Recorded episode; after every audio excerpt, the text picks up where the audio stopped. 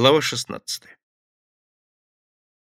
Разговор с Витькой действительно не получился.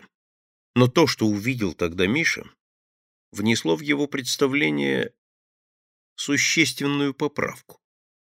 Витька защищал мать от пьяного отца. После учкома вечером Миша отправился к Белке. По узкой лестнице с выщербленными цементными ступенями спустился в подвал, открыл дверь с ободранной обшивкой из грязной мешковины и очутился в темном коридоре со скользкими стенами, пропитанными гнилыми запахами сырой штукатурки, нищего жилья, вонючего тряпья, подгоревшего подсолнечного масла. Комната тоже была сырой, полутемной, с голыми стенами, низким сводчатым потолком, придававшим ей вид кельи. Под потолком тускло серел маленький прямоугольник окна, выходящий в яму, прикрытую со двора металлической решеткой. На постели, застланной тряпьем, сидела тетка или бабушка белки, нищая старуха, поберушка. За квадратным грубым голым столом на табурете белка.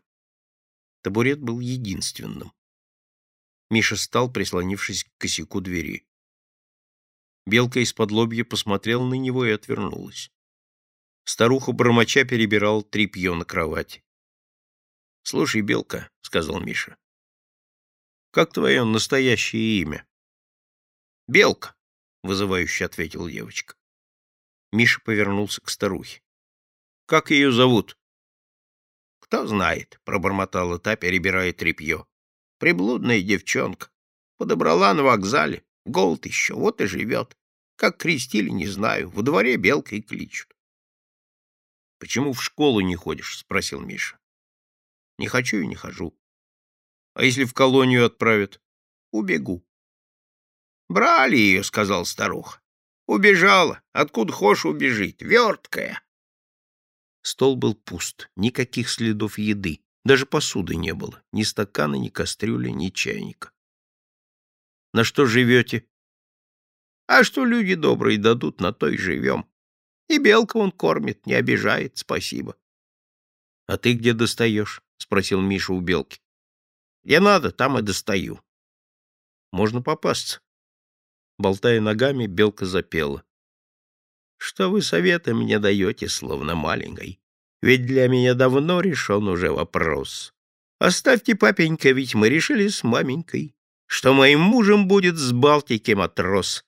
Ах, сколько жизни он вложил в свою походочку! Все говорили, что он славный морячок. Когда он шел, его качало, словно лодочку, и этим самым он закидывал корючок. Была весна, цвела сирень, и пели пташечки. Она оборвала песню.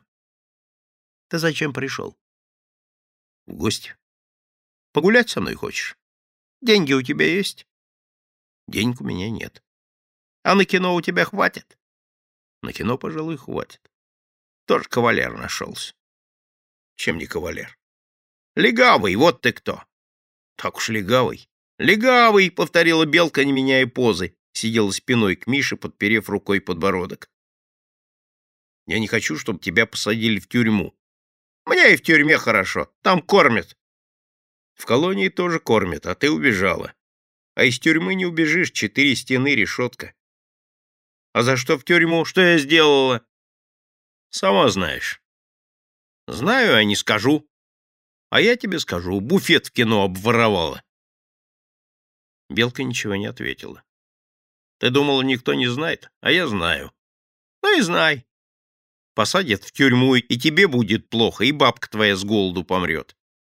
Тебе сколько лет? Нисколько. Четырнадцать лет записано, сказал старуха. Записано, усмехнулась Белка. Где это? В дом управления, а как же? Хочешь, на фабрику устрою, предложил Миша. Чего, чего? насмешливо переспросила Белка. На фабрику устрою, на работу. Получишь специальность, зарплату, оденешься. Плохо разве?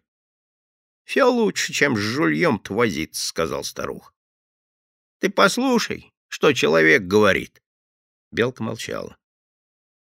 Платок бы купила, ботинки, — продолжал старух. Зимой босиком не побежишь. Сахару бы поела. Белка опять затянул тонким голоском.